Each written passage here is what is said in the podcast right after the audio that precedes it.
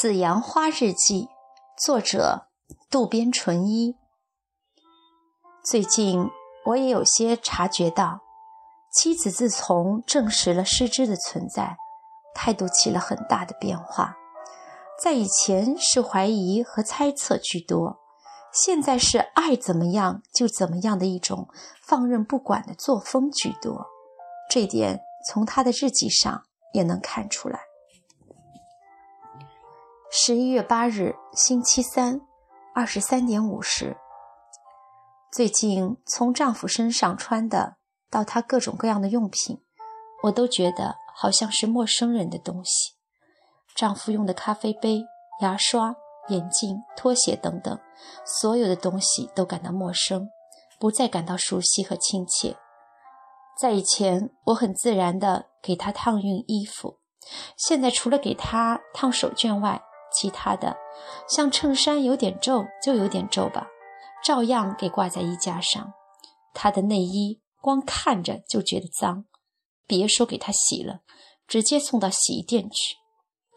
早晨的报纸也一样，在以前我都是事先为他把夹在里面的广告抽出来，再放在桌子上，现在就直接扔在那儿。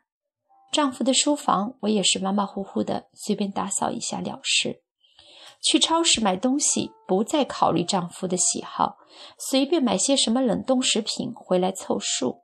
因此，家里的财政支出稍微多些也无所谓。这些已经不是对丈夫的不满发泄，或是故意找茬了。迄今为止，我们花费苦心多年经营的城堡，就像在海边沙地上建造的一样，被无情的海浪冲走了。在一瞬间消失得无影无踪，我感到就是这种空虚。每次接触丈夫带汉字的衬衫或是用过的碗碟，都觉得比上一次更厌恶，只感到完全像陌生人的东西一样冰冷。也就是说，现在我觉得自己对于他来说，不是什么妻子，只不过是被雇佣的女佣。一直为了家务和养育孩子而劳碌奔命，自己还错以为有丈夫的爱来支撑，所以也不以为苦，反而觉得幸福。现在只剩下自欺欺人的徒劳感和今后无所事事的空虚，并且在日益增长。总之，丈夫既然已经承认了在外面有女人，我也就没有必要请侦探来进行调查了。事实。我自己都已经确认过了。可是话说回来，留下调查内容作为婚外情的证据，也好为将来做打算。不管怎么说，有必要留下记录作为最后的王牌。就在前几天，我还曾做梦，梦到丈夫和那个女人两个人一起嘲笑我。现在连那样的梦也不做了。我知道，再充盈的泪水。也有淌干、流尽的时候。究竟妻子在想什么呢？说是丈夫的一切都让她感到厌烦和不快，说是丈夫的内衣觉得肮脏不想碰，所以不给洗。诚然，我做的事情不见得有多光彩，可是妻子也有点太神经过敏了吧？我以为她是一个胸襟更豁达些的女人，真没有想到她是如此的敏感脆弱。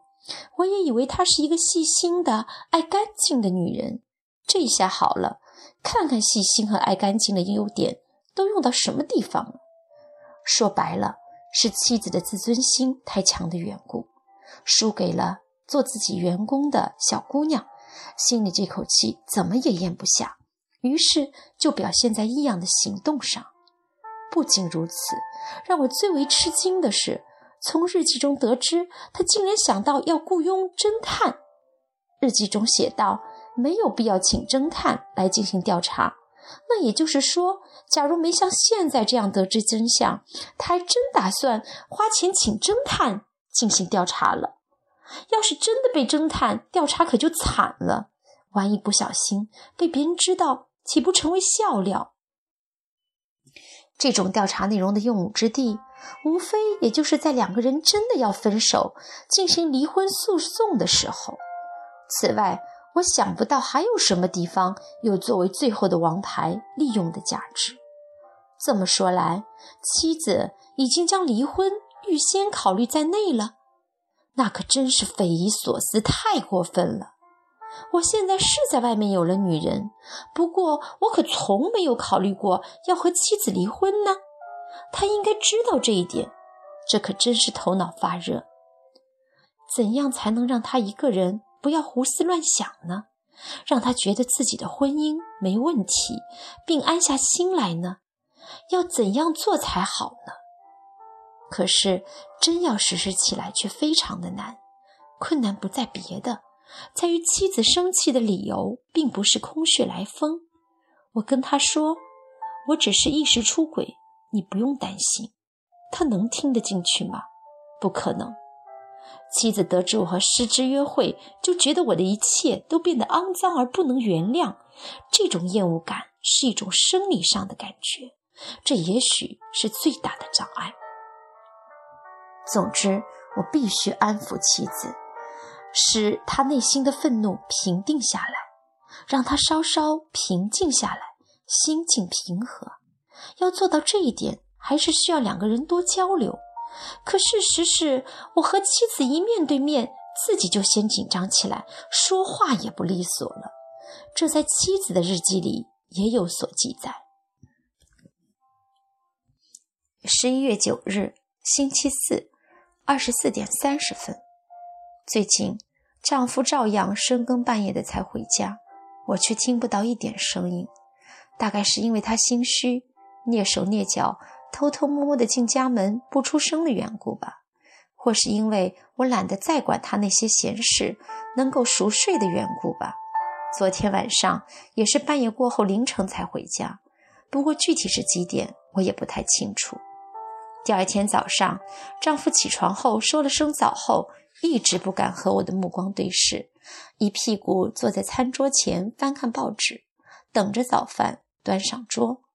我们夫妇俩用来交流的语言也几乎是一些机械的事务性的对话，仅限于最简短的词汇，比如婆婆说膝盖疼，今天要到诊所去；幼太寒假期间要去滑雪冬令营，住宿。等日程的安排表和所需各种费用清单就放在这里，而丈夫的回答也仅限于嘟囔一句：“哦，漫不经心。”并且一旦有了不好开口的事情，就通过孩子的口转达。比方说，爸爸说了明天有医生聚会，晚饭不回家吃。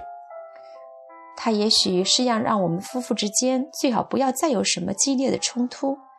可把不好张嘴说的事利用孩子来转达，也真是太狡猾了。